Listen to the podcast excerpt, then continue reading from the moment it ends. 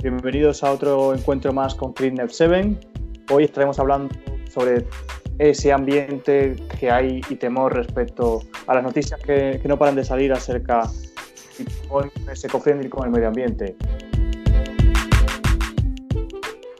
Y estas últimas semanas no hemos parado de estar escuchando y viendo y leyendo noticias sobre el tema. ¿Qué te parecen estos rumores, Alex? A mí me parecen infundados y noticias en Internet sobre la verdad de la energía que usa Bitcoin, no lo llegan a contar todo. ¿A ti qué te parece? Hola, queridos miembros. Eh, sí, Raúl, efectivamente, una de las preguntas más comunes eh, recientemente en las noticias es el, el, uso minero de bitcoins de energía renovable y no renovable. Aunque no creo que tengamos la verdad única sobre todas las fuentes de minería que hay en el planeta, y tanto los críticos como los partidarios de Bitcoin ignoran el hecho de que los mineros son anónimos, ¿okay? Eh, e intentan sacar conclusiones sobre en dónde están localizados los grupos de minería, a pesar de que son dos cosas completamente diferentes. Podríamos tener un grupo de minería en China y podría tener subsidiarios menores en Texas, por ejemplo, participando en la misma empresa minera. Eh, y esto es un hecho, esto sucede realmente. Eh, en muchas de las granjas de minería del mundo eh, no sabemos dónde están esos mineros ubicados. Tampoco sabemos qué electricidad usan. Se han realizado varias encuestas en Internet, ¿no? informales, preguntando a pequeñas empresas mineras que se han identificado voluntariamente. O sea, que han dicho, oye, estamos haciendo minería en esta región. les pongo un ejemplo. Eh, por ejemplo, Bitminer, que es una empresa fundada el 26 de junio del 2011, ¿ya? Dos de sus servidores se encuentran en Estados Unidos y uno de ellos en Europa. Uh, KNC Miner, que fue fundada en el 2013 más o menos, es una compañía minera de Bitcoin que está radicada en Suecia y tiene expansiones previstas en Islandia y Finlandia, si es que ya no lo han hecho, porque tampoco lo sabemos, ¿no? Ah, otra, por ejemplo, es uh, Discus Fish, que es un grupo chino de minería creado en el 2013. Y toda la potencia de la red ah, viene por parte de pools, o sea, que viene de usuarios repartidos por todo el mundo y no poseen hardware como tal en sí. O sea, eh, se aprovechan de toda la red de energía de los participantes del planeta para minar. Y podríamos continuar. Eh, con muchos ejemplos. No hay forma de verificar si los datos de la encuesta son correctos o incorrectos, ya que los mineros dicen la verdad o, no la pueden decir. Lo, que sí sabemos es que la minería de Bitcoin puede ocurrir en cualquier lugar donde haya electricidad, porque el factor principal es cuánto cuesta esa electricidad. Si la electricidad es barata, los mineros se sentirán atraídos por ella, eso es indudable. La forma más barata de electricidad es la energía residual. Eh, ¿Qué significa esto? Significa que la energía que se produce, pero que no se consume eh, o, no tiene consumo en la zona donde se está produciendo, no se puede reducir a la cantidad eh, de energía que se produce. no se puede producir menos y al mismo tiempo no hay demanda para consumir. Entonces realmente no hay datos tangibles de cuántas granjas mineras hay ni siquiera dónde están localizadas o qué tipo de energía utilizan. Los mineros están esparcidos por el mundo. Incluso yo podría minar Bitcoin ahora mismo desde mi casa con el equipo adecuado, uniéndome a un grupo de minería de cualquier región del planeta. Exacto, Raúl, exacto. Eh, por ejemplo, si tienes eh, energía solar, eh, no la puedes apagar con un botón. Eso genera y genera y genera. Entonces, si estás produciendo, por ejemplo, 5 megavatios de energía solar en una granja solar masiva, y solo, y solo tienes 2 megavatios de demanda en el área, eso significa que estás produciendo 3 megavatios adicionales de energía residual. Y el costo marginal de eso es cero. De lo contrario, la energía se desperdiciaría por completo. O sea, no, no va a ninguna parte. Pero los paneles solares todavía lo, lo están produciendo y, y, ya se ha incurrido en el costo de instalación de esos paneles solares. Entonces, si pones un minero de Bitcoin al lado tuyo, puede obtener electricidad muy barata. De lo contrario, esa energía se desperdiciaría y eso subsidiará la producción de más paneles solares y energía solar.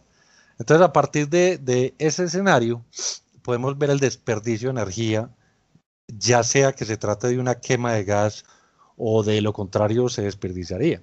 porque los campos de gas están demasiado lejos de áreas de demanda, ya sea hidroeléctrica, solar, eólica, todas estas formas de energía tienden a tener un desajuste entre donde se produce la energía y donde se consume. Y también tienden a tener situaciones en las que si no se usa la energía, se desperdicia porque está parada. Entonces hay una buena razón para usar esa energía y producirla. Lo que busca Bitcoin es precisamente eso, un costo muy bajo. O sea, persigue, persigue este tipo de energías de desperdicio y energías de, de bajo costo. Ahora bien, si tienes un gobierno que no se preocupa por el cambio climático y las emisiones de carbono y que no regula la producción de energía para evitar la producción nociva y la, producción contaminante, o no graba con impuestos la producción de carbono y lo permite, o sea, visto así, el villano es el gobierno por permitir la producción de energía no renovable y desperdiciar la energía quieta. Los mineros de Bitcoin no, no hay que atacarlos en, en, en, ese sentido. A, los que hay que atacar es a los gobiernos que no se preocupan sobre el daño que están haciendo al medio ambiente y no están imponiendo impuestos o regulaciones a las emisiones de carbono. Entonces el problema real es que la huella ambiental de Bitcoin tiene que ver con la voluntad que tienen los gobiernos de regular la producción de carbono nocivo en la, atmósfera. Eh, eh, de, regular la contaminación para grabar esa contaminación y el carbono. En realidad no se trata de hacer demanda, se trata de, de la calidad de la producción de energía. De hecho, si los gobiernos regulan el producto y ayudan o respaldan a Bitcoin moviendo esa energía desperdiciada y subsidian la instalación de energía renovable, eso hace que sea muy fácil desplegar grandes cantidades de paneles solares, parques eólicos, hidroeléctricos y puede acelerar la transición del mundo entero a las energías renovables. Entonces Bitcoin no es ni bueno ni malo. Bitcoin es simplemente una demanda de energía y si se combina con políticas que sean amigables con el, medio, con el medio ambiente y políticas y estructuras fiscales que no subsidien los combustibles fósiles y la producción contaminante con carbono positivo, entonces Bitcoin sí es muy verde, es, es un producto completamente verde. Y no deberíamos preocuparnos por cómo consumimos la energía, deberíamos preocuparnos por tener la voluntad política de nuestros gobiernos para reducir la contaminación y el daño al medio ambiente. Eh, repito, Bitcoin no es el villano aquí. Eh, irónicamente sucede lo mismo con los coches eléctricos, ya que si tienes un coche eléctrico, todo lo que has hecho es cambiar el lugar donde se consume la energía y descentralizarlo. Por ejemplo, Ah, si colocas paneles solares en, el techo de tu casa y cargas tu coche eléctrico durante la noche, tu huella de carbono se reduce a cero. O sea, o bueno, no, no es del todo cero porque los propios paneles solares tienen carbono de producción. Pero si por otro lado estás conectando tu Tesla a una red donde no existe la voluntad política para la protección del medio ambiente y hay una fábrica que quema combustibles fósiles que está produciendo esa energía, entonces tu, te, tu Tesla ecológico alimentado eléctricamente es lo más contaminante del mundo. Entonces, eh, finalizando, creo que no existe la voluntad política para todo esto. Y es mucho más fácil tratar de desprestigiar y acusar a Bitcoin por millonésima vez, que lo han hecho desde sus inicios, en vez de, eh, o sea, utilizando el desconocimiento de la gente con esta sarta de mentiras medioambientales. Toda esta narrativa nos lleva a pensar que existe hipocresía en las afirmaciones que hemos estado escuchando y leyendo sobre Bitcoin y su relación con el medio ambiente. Hay una gráfica que también quiero compartir, que podrán ver todos los que nos siguen a través de YouTube, acerca de una comparativa entre lo que consume y contamina la minería de Bitcoin, la minería del oro y el sistema bancario global. Para los que nos escuchen a través de nuestro podcast, ya sea en Spotify, Google Podcast o la plataforma que sea que nos estás escuchando, pues dejamos el enlace para que también puedas acceder a esta gráfica y verificar claramente que el menos contaminante de, todos comparado con estos otros dos es Bitcoin. Y esto es todo. ¿Algo más que quieras contar, Alex? Eh, no, Raúl, era simplemente desmentir un poco todas estas patrañas ¿no? que están acusando a Bitcoin, que es la nueva la nueva forma de desprestigiarlo, ya que Bitcoin es tan poderoso, tan potente, que no lo van a poder tumbar. Y esta es la nueva que ahora están sacando. O sea que bueno, señores, no se preocupen, que el tema no es medioambiental con Bitcoin. os recuerdo, eh, estaremos también siguiendo el próximo evento de Bitcoin que, va a ser dentro de unos días. De hecho, ¿cómo se llama este evento, Alex?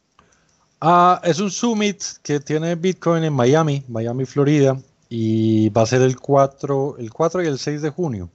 Es un evento muy importante, creo que es el más grande que han hecho hasta ahora, desde los inicios de Bitcoin, y van a participar eh, grandes personajes de, las criptomonedas, inclusive algunos políticos estadounidenses y muchos, eh, mucha de esta gente poderosa ¿no? del mundo de las finanzas. Entonces vamos a, tratar de cubrir la noticia y mm, se las estaremos transmitiendo a todos ustedes, a los miembros y a los seguidores del canal. Pues yo creo que es importante esto, seguirlo, estar al, estar al tanto y no perdérselo, porque puede haber mucha información interesante. Os recuerdo, estamos empezando el mes, ya vamos por la primera señal, aún no la hemos cerrado. Si para que puedas seguir aprovechando el resto, eh, te puedes suscribir, tienes el enlace en la suscripción. Aún quedan nueve señales por aportar durante este mes, así que puedes tener incluso un gran crecimiento. Y esto es todo por hoy. Clinden miembros y demás seguidores del canal. Los esperamos en un próximo encuentro para continuar hablando sobre cripto, blockchain y trading. Hasta luego, familia. Nos vemos en el próximo.